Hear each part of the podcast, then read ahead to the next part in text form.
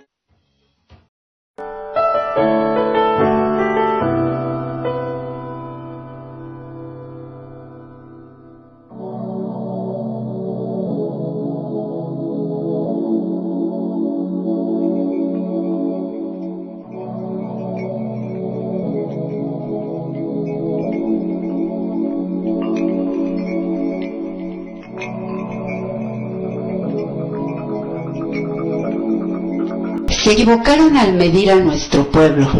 Se equivocaron al medir la moral de nuestro pueblo, el valor de nuestro pueblo y la fuerza de una revolución. Esa fuerza, esa moral, ese valor fue lo que ellos resultaron incapaces de medir. Y entre otras cosas, porque no puede medirse, porque el valor de un pueblo que defiende su tierra, la moral y la fuerza de una revolución que defiende la justicia de su causa no puede medirse. Y por eso, los agresores frente a todas las revoluciones verdaderas han fracasado, porque han sido incapaces de medir la fuerza de las revoluciones. Fidel Castro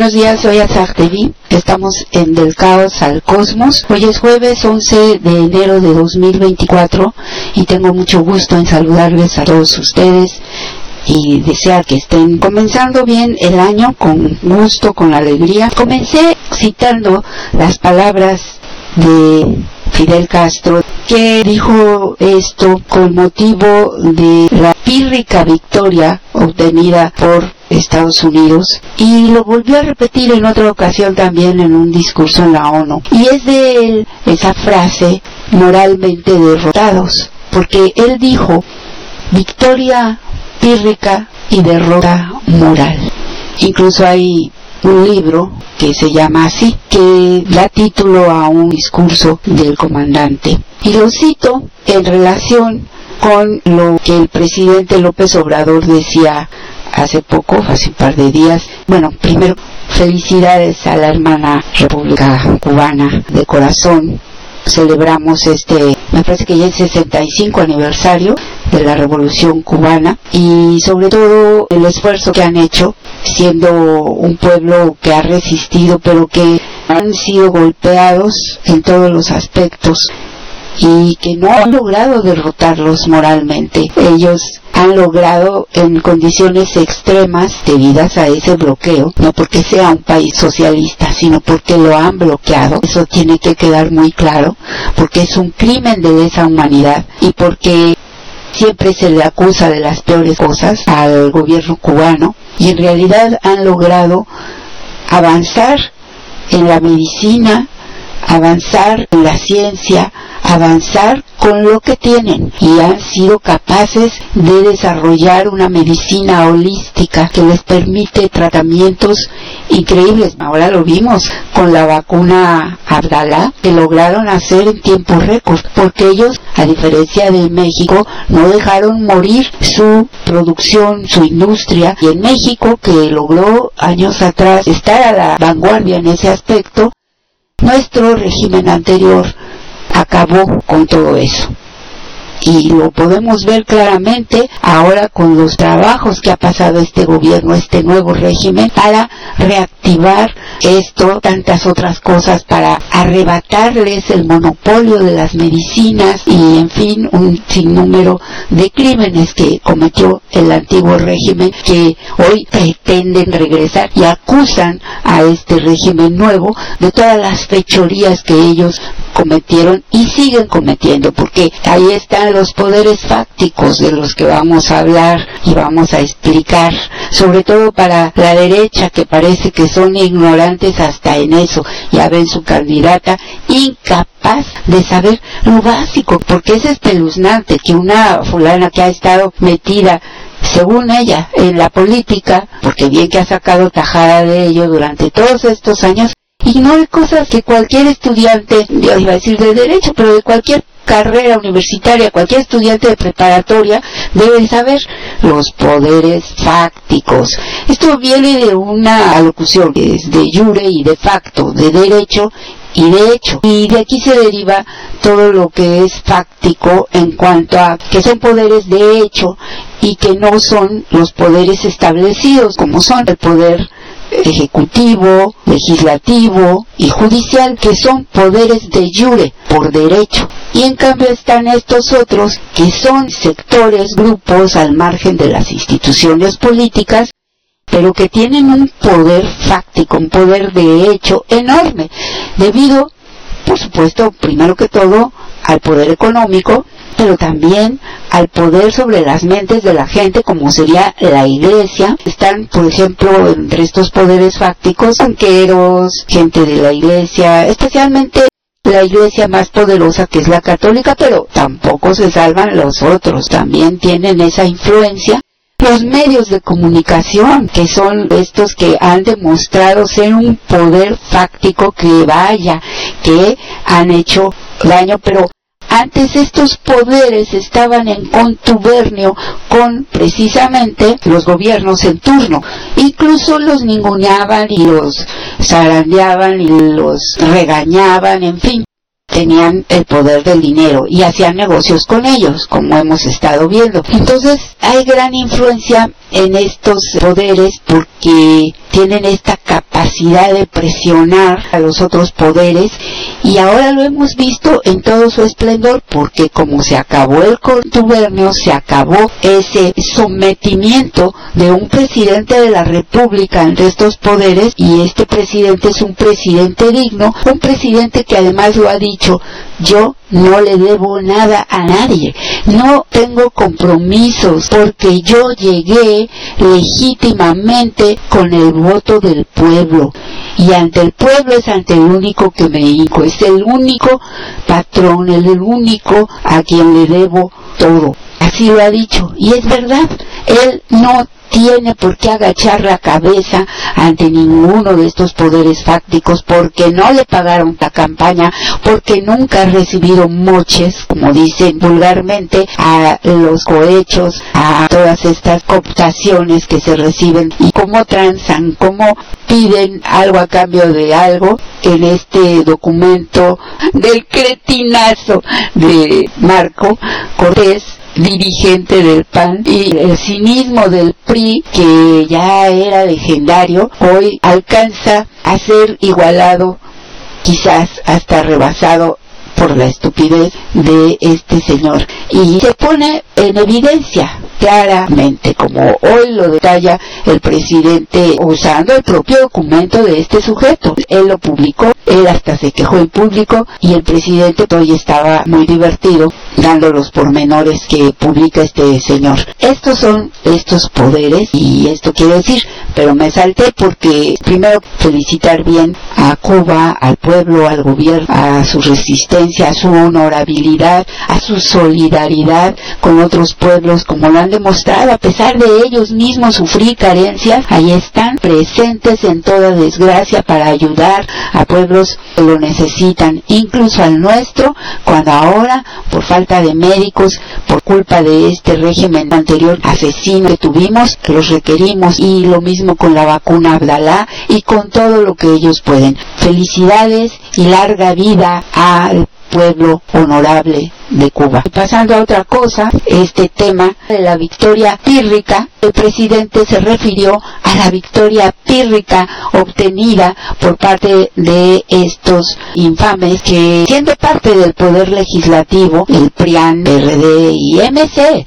que se jacta de ser lo nuevo, lo joven, lo fresco, nada más alejado de la realidad, son la misma porquería, nada más que fosforescente y resulta que ellos también votan en contra de que la fiscal del Distrito Federal, Ernestina Godoy, sea reelecta y es por los intereses turbios que los unen desde luego. Y entonces se refirió a eso el presidente como una venganza, pero también como una victoria pírrica. ¿Por qué victoria pírrica de la oposición? Que por cierto, oía a los tales periodistas que se les llenó la boca de decir que pues era un triunfo como lo quisieran ver de la oposición y una derrota para Morena. Están muy equivocados el señor Páez y el señor Delgado, perdón que les corrija la plana, a periodistas profesionales y con cierta ética les reconozco, pero que seguido se van por otro lado y es ya común eso. En fin, diciendo que habían triunfado. No, es como lo dice el presidente, una victoria pírrica. ¿Qué significa eso? Pues una victoria ridícula porque les hace más daño que bien. Y fueron exhibidos en toda su impudicia al hacerlo así. Y victoria pírrica equivale a lo dicho por Fidel Castro, es derrota moral. Otra derrota moral para esta oposición de por sí moralmente derrotada y desde el principio porque según las palabras sabias, atinadas, contundentes de Fidel Castro en esto que les he leído, se trata de una falta de cálculo, de una total equivocación, de ser incapaces de entender por qué este pueblo de México dijo basta y por qué el presidente López Obrador es el segundo más amado por su pueblo en el mundo, porque son incapaces de entender el valor que tiene y la fuerza que tiene una revolución. Si bien la revolución cubana, a la que se refiere Fidel en este caso, fue una revolución violenta que costó vidas, pero que se mantiene viva hoy de manera pacífica, pero alerta, claro, por las circunstancias tan especiales que han rodeado a todo este asunto, pero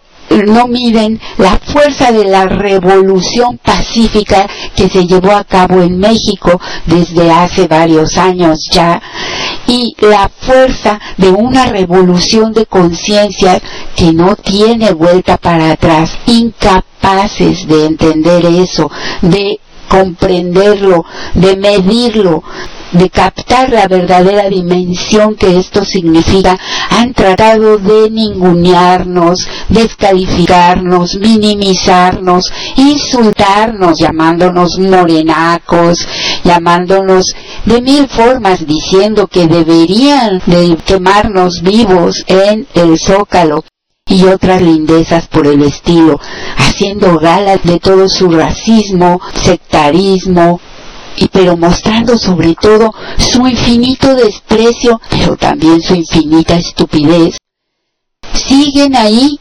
atorados en eso. Claro que tienen, yo lo dije la semana pasada y lo he estado diciendo y lo repito, una estrategia, es su estratagema esa de aplicar código bebeliano para mentir, mentir y volver a mentir, desprestigiar, colgarse de cualquier dicho, como hoy lo hacen del de San Juana Martínez, que lamentablemente también incurre en deslealtad. Deslealtad con el pueblo y con los principios que ella misma dice defender. Porque me parece, como lo dice bien Epigmenio Ibarra, que se equivocó, que cometió una terrible deslealtad y hasta una vileza, así le llama Epigmenio Ibarra, porque definitivamente está incluso en estos momentos que ella sabe el peso que tiene esto que está haciendo en una transición electoral. está tratando de llenar de oprobio a la cuarta transformación y desde luego, diga lo que diga ella, a Claudia Sheinbaum. ¿Por qué?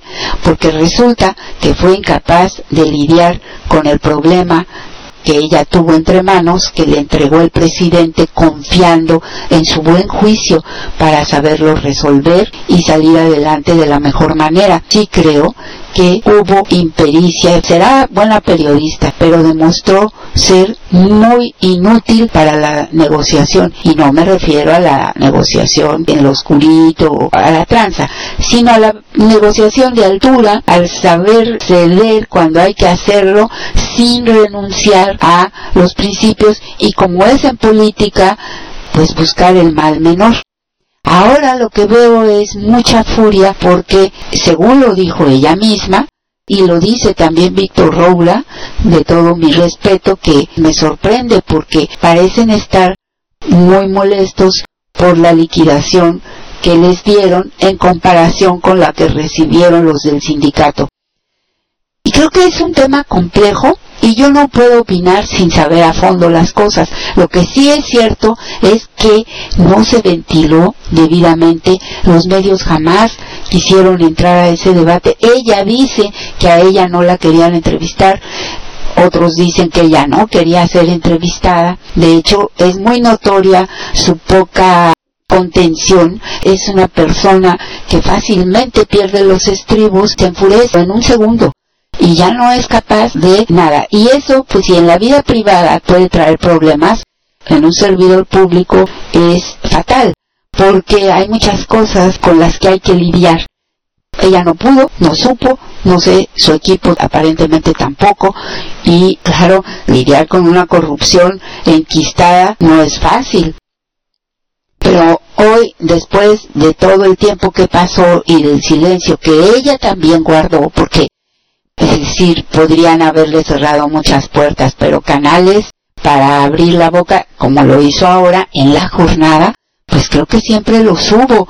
Y ahora se va en contra de Jesús Ramírez, de la ex secretaria del Trabajo, el actual secretario, Marav, a quien yo ni conozco y tampoco voy a hablar por él, pero sí está a la vista el trabajo realizado por Luisa María Alcalde y la confianza que el presidente ha demostrado en ella al incluso nombrarla secretaria de gobernación. Esto no quiere decir que el presidente es infalible, se ha equivocado y mucho. Ahí tenemos él reconoció que el error de Lela Telles fue de él y otros también. Y ahí está, el de la propia San Juana y el de pues quizás nos enteraremos después también de muchos otros y ya tenemos en mente algunos también. El punto es que no es así como se hacen las cosas. Es sucio, y ella se falta a sí misma al respeto, quizá no se está dando cuenta o quizá ya no le importa porque al quemar así sus naves lo que está poniendo de manifiesto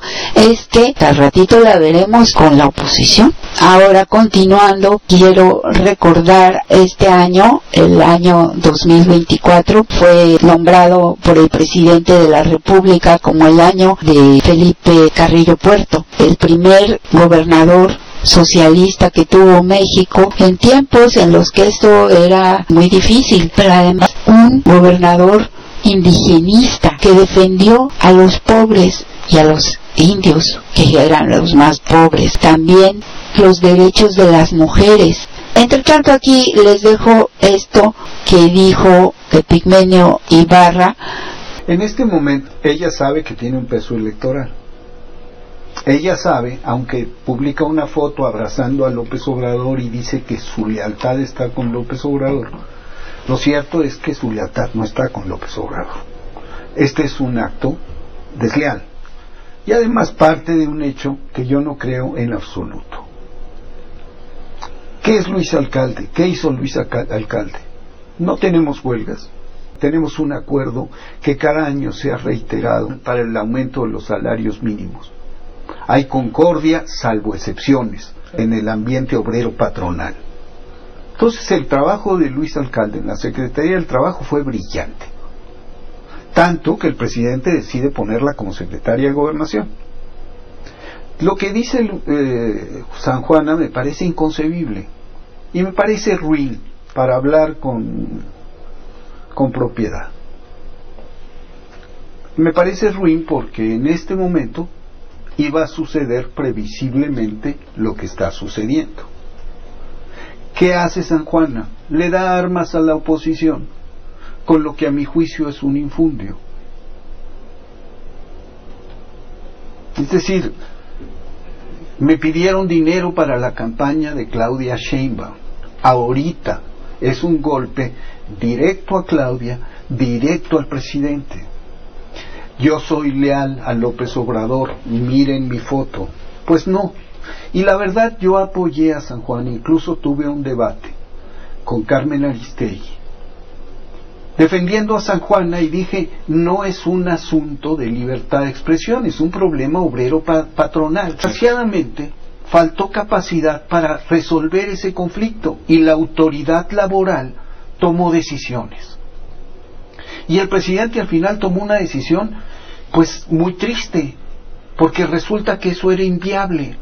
Entonces eso nos habla también de ineficiencia en la operación.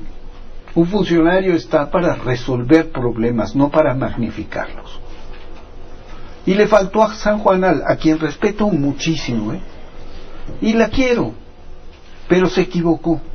Y desgraciadamente, en este momento, de contienda electoral, se puso del otro lado. En una campaña donde no hay instrumentos para combatir ni propuestas ideológicamente, pues salen este tipo de cosas y son de inmediato explotados. Entonces no puedes alegar soy leal y actuar con deslealtad. ¿Lo publica la jornada? Pues sí, qué bien que lo publique la jornada. Lo podría haber publicado el Reforma. Claro, porque San Juan ha estado muy ligada a la... Y es una, es una persona a la que queremos y respetamos en la izquierda. Se equivocó, se equivocó.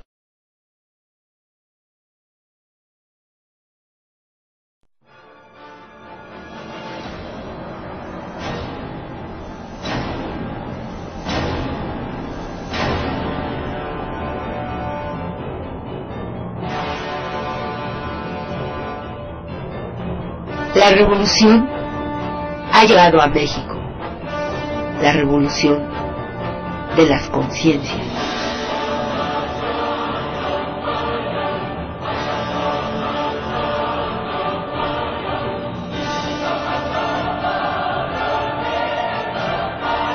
La revolución de las conciencias.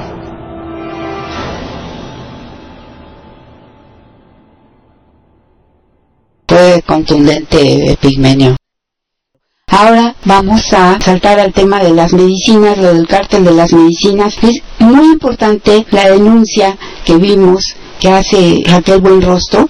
Ella narra lo que vivió desde antes de ser secretaria de Economía y esto data del 2019, pero esto se ha venido repitiendo y ha sido una lucha constante. Nosotros podemos atar cabos cuando nos damos cuenta que se trata de violencia. Esto ya incurre en eso, porque ¿qué puede haber más perverso que jugar con la salud de las personas?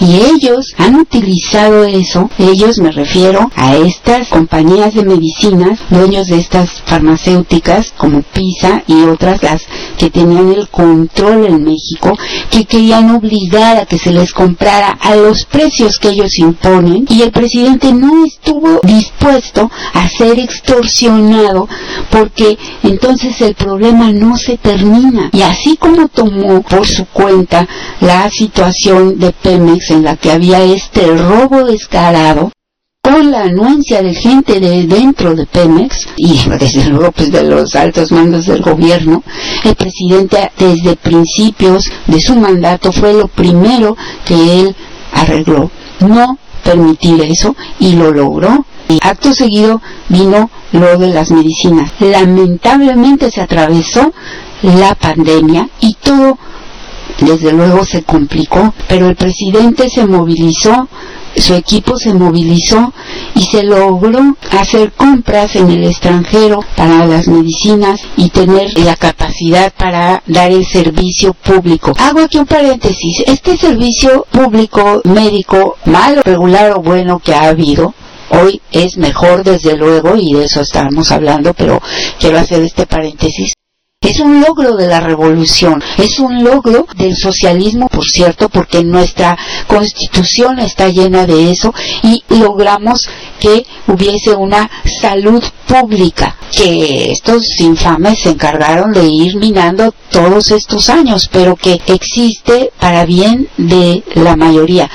Claro, siempre la gente más alejada, en los lugares más alejados, han sido los que han llevado la peor parte. No tienen un hospital cercano y de eso se está encargando este gobierno precisamente, de que esas personas hasta hoy olvidadas y en la miseria desde luego son también los indios los más pobres, pues que tengan ese servicio y cercano porque no se va a jugar con la vida. Además, si lo tenemos unos, pues lo merece tener todo, todo mexicano. Entonces no es justo que se viera solamente para algunos, pero lo digo porque en países como Estados Unidos del primer mundo no existe tal cosa.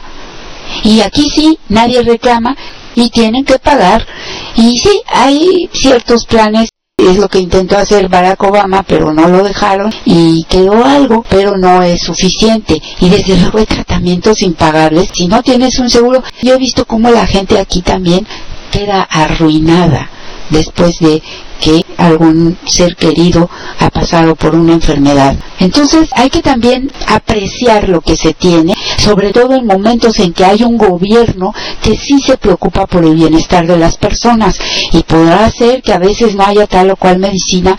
Y es muy importante sobre todo aquellas que son de vital importancia, de que no se puede vivir sin ellas. Bueno, en general las medicinas lo son, pero hay unas que resultan más urgentes que otras.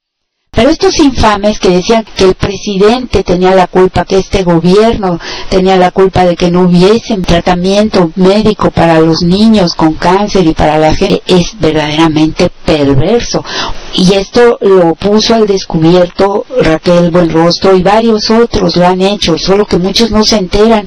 Y ahora, bueno, a través de las redes se le da más difusión. Y ella hacía un recuento en el Instituto de Formación Política de Morena, en un que dura tres horas, de todo esto, de todo lo que se vivió con estos cárteles, verdaderos cárteles de las medicinas, porque las prácticas que utilizaron de mandar gente encapuchada en camionetas, 10 por cada camioneta y eran como otras 10 camionetas, eran golpeadores, era gente que amedrentaba, que se robaba las medicinas de los propios almacenes médicos y los médicos estaban coludidos.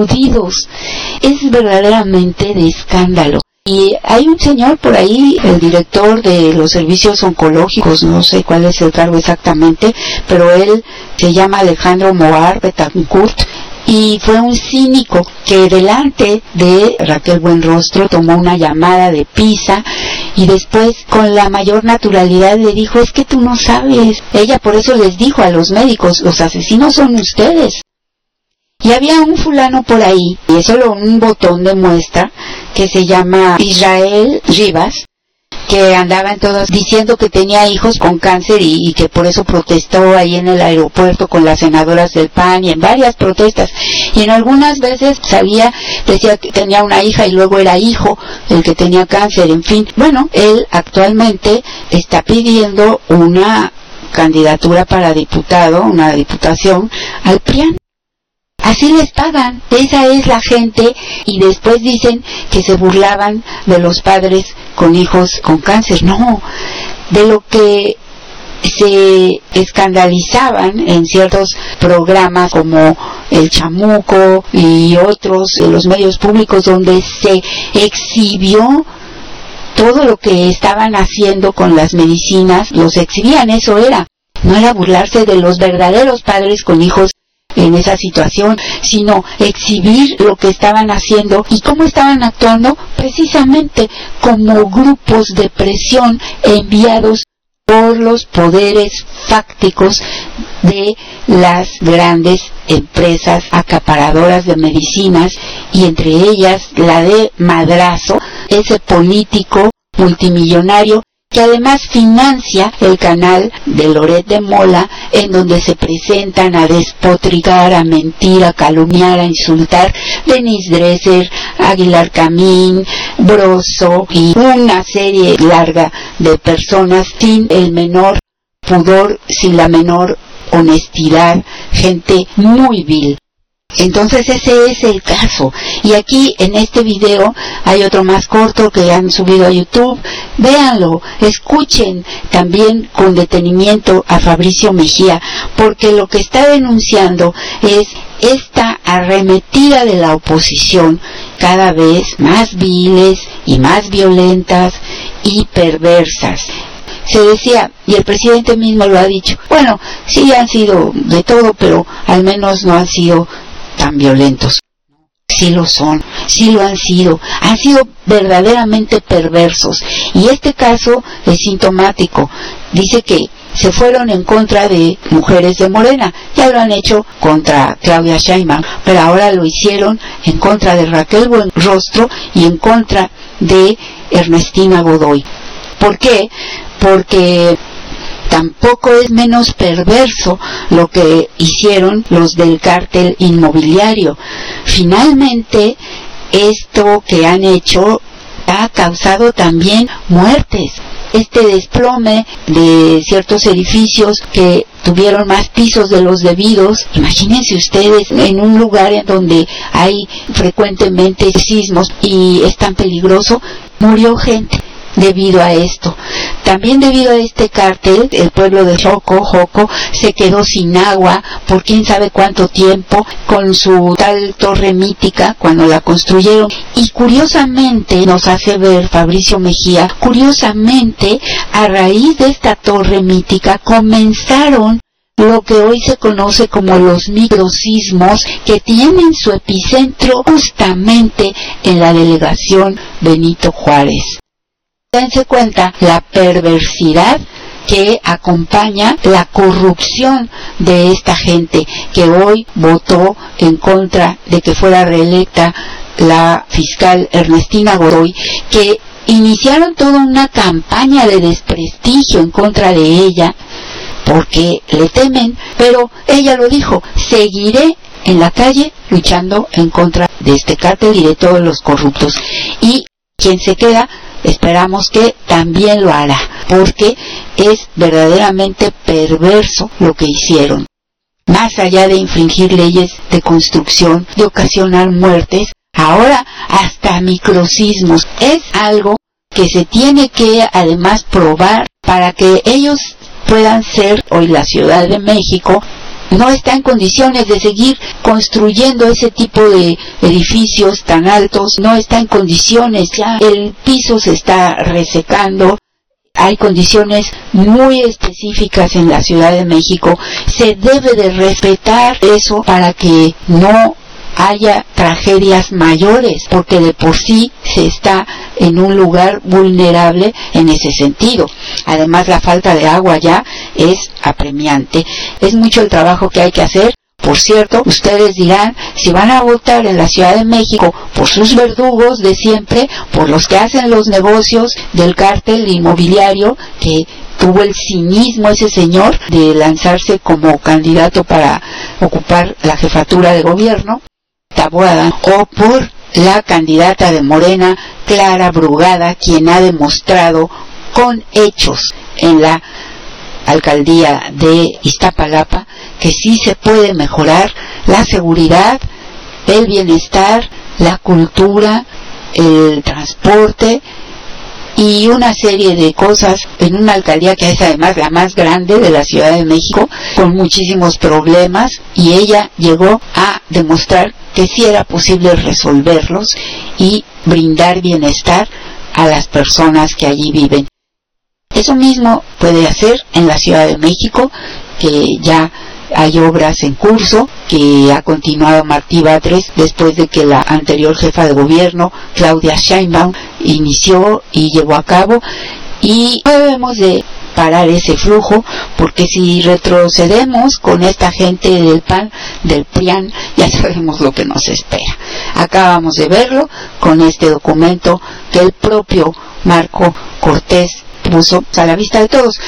Y la otra violencia, la que ejercieron también en contra de esa priista a quien intentaron asesinar, y fue porque ella denunció en su momento hace tiempo, porque Ernestina Godoy no solamente estaba viendo lo relativo a esta gente del cártel inmobiliario, sino también en la situación del PRI que se presentó hace ya varios años y en la que están involucrados ellos, pero también gente del PAN y del PRD, en ese tráfico de personas, en esa red de prostitución, que dentro del mismo edificio del PRI, que regenteaba eh, en ese entonces llamado Rey de la Basura, estaba involucrado dos, por lo menos estaban involucrados dos del PRD, Chucho Ortega y su esposa, por cierto, y alguien más. Entonces, claro que todos iban a votar en contra de la fiscal, pero como dije antes, esto no va a poner fin a la persecución por estos delitos y querían negociar eso, que no les siguiera persiguiendo ni a los del cártel inmobiliario ni a los del PRI por esta red de trata de personas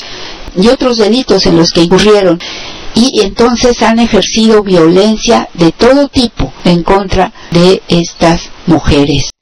Que de ahí para evidenciar lo que estamos viviendo y a lo que se ha tenido que enfrentar este nuevo régimen de la cuarta transformación. Y ya para terminar, quiero mencionar el caso de nuestra flamante nueva ministra de la Suprema Corte de Justicia, Lenia Batres, a quien también han tratado por todos los medios de descalificar, denostar, insultar, calumniar y demás. Ya la semana pasada hablé algo de eso. Ahora quiero tocar el tema de que ella llega y dice, yo no voy a cobrar este sueldo porque va contra la ley, contra lo especificado en la Constitución. No quiere cobrar lo que cobran todos los otros ministros de la Corte porque son entre sueldo y prestaciones millones al año. Y además dijo, yo les pedí me inscribieran al ISTE al Instituto de Seguridad Social para los Trabajadores del Estado, pero se negaron. Le dicen que eso no es posible y que tiene además que cobrar lo mismo que todos y allí una perolata de leguleyos le dice por qué. Desde mi punto de vista, esta es una forma de cooptación, porque en la medida en que alguien se acostumbra a cobrar un salario de ese nivel, pues es muy difícil.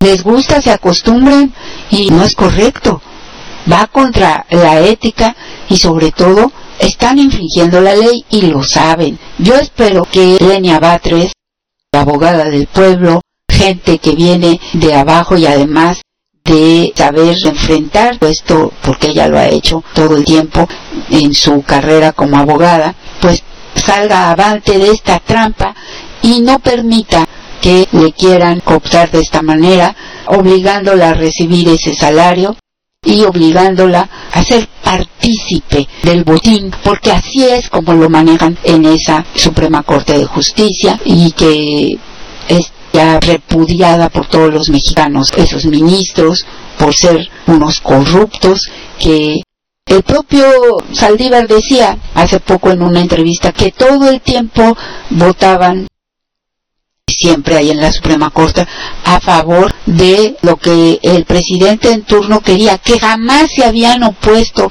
a nada que hubiese sido sugerencia de un presidente de la República o de alguno de los otros poderes. Y ahora no ha habido una sola de las propuestas de López Obrador a la que no se resistan, a la que no concedan amparos en contra, etcétera. Lo dijo Saldívar.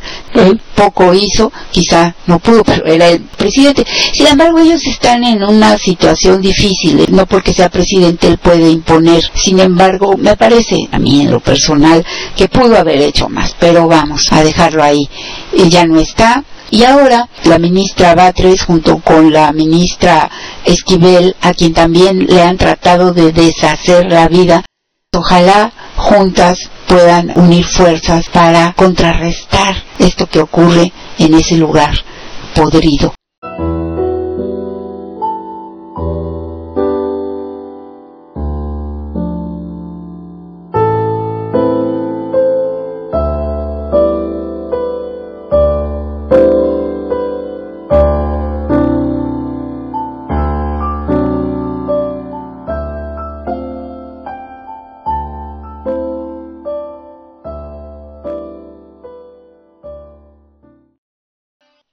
El antecedente de estas luchadoras sociales y abogadas como Ernestina Godoy y la propia Lenia Batres es la Asociación Nacional de Abogados Democráticos que inició en su momento Krieger, un abogado que ya murió, y hubo mucha gente brillante ahí que formó parte y les quiero comentar de qué se trata. Asociación Nacional de Abogados Democráticos es una agrupación de profesionistas peculiar, son profesionistas del derecho muy distinta a las tradicionales barras o colegios de abogados, porque no hay nada más de derecha, de ultraderecha en este país que la barra de abogados o que en ciertos colegios de abogados. Es terrible.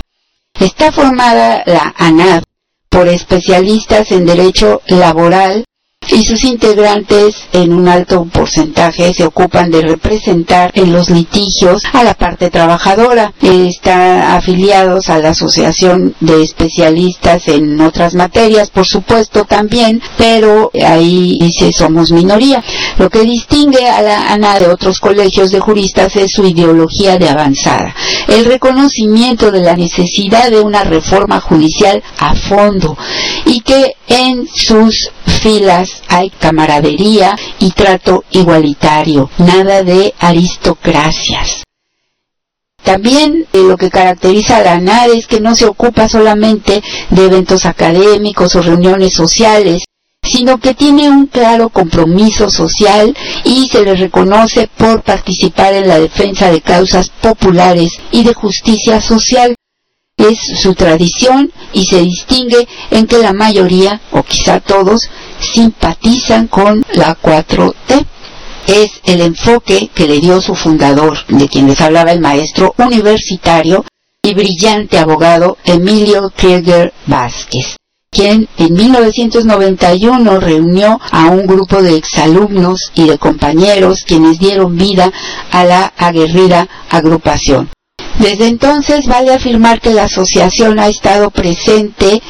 Yo invito a los jóvenes abogados a que se acerquen a esto, que si quieren realmente hacer una labor social, si quieren realmente poner en práctica los principios del derecho, de justicia, de equidad, hay que acercarse a la gente adecuada. Desde entonces, la asociación ha estado presente en todas las luchas políticas y sociales de avanzada, con visión transparente que la coloca a la vanguardia de la lucha, al lado de los pobres, los oprimidos y los explotados. Es una comunidad comprometida, por ejemplo, han participado en la cooperativa Pascual, la agrupación Benita Galeana o el Buzón Ciudadano en la nada y equidad de género, militan muchas profesionistas del derecho en estas filas de la ANAD y entre los 15 o 16 presidentes que ha tenido desde su fundación, Destaca la actual consejera jurídica en la presidencia, Estela Ríos González,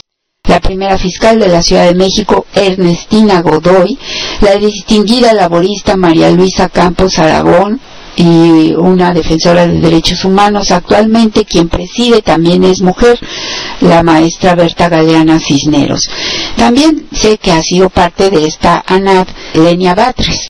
Así que esto es la ANAV Emilio Krieger, el fundador de esta asociación de abogados, fue defensor del ingeniero Alberto Castillo, porque Alberto Castillo, fundador del Partido Mexicano de los Trabajadores, fue un perseguido político, él sí, fue un luchador social, estuvo en la cárcel y estuvo siempre confrontando a los poderes políticos y a los poderes institucionales y también a los fácticos. Entonces, él, Emilio Krieger, fue defensor de Berto Castillo y no solo fue su abogado en las causas penales que iniciaron a raíz del movimiento del 68, en el cual también participó Eberto, sino que con gran valor civil le brindó su legendaria casa de Coyoacán para preservarlo de la persecución feroz emprendida en su contra.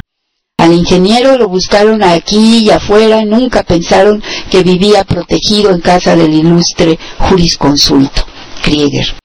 Él además fue un maestro brillante y generoso con sus alumnos, no solo impartió su cátedra de Derecho Constitucional en la UNAM, también escribió artículos, dictó conferencias y a su casa llegaban constantemente estudiantes a quienes facilitaba libros, explicaciones de temas difíciles y con los que nunca escatimó una charla cordial y amistosa. También fue quien tuvo el valor y la autoridad moral para denunciar a Carlos Salinas de Gortari por traición a la patria. La ANAS, en sus 30, más de 30 años ya de existencia, no solo se ha concretado al estudio y divulgación del derecho, sino que ha estado presente en muchas luchas de carácter social. Fue asesora en materia legal, incluso del movimiento indígena de Chiapas que generó al Ejército Zapatista de Liberación Nacional y también apareció como grupo asesor jurídico con maestros petroleros y mineros. Miembros de la agrupación lograron en Costa Rica que la Corte Interamericana de Derechos Humanos revisara el caso de la muerte de Digna Ochoa para darle un enfoque de perspectiva de género. El otro día el presidente hizo alusión a esta asociación de abogados democráticos como una asociación muy digna y el autor de este artículo que les estoy comentando es Bernardo Batis, quien también ha luchado junto al obradorismo, junto a Morena en la cuarta transformación. Esto es todo por el día de hoy. Muchas gracias por su atención y hasta la victoria siempre.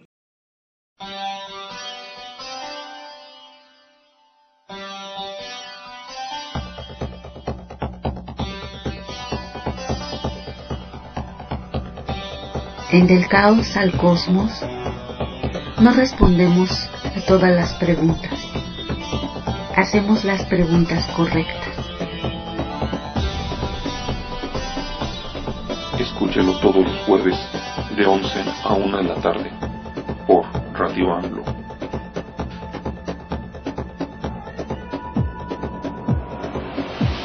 Del caos al cosmos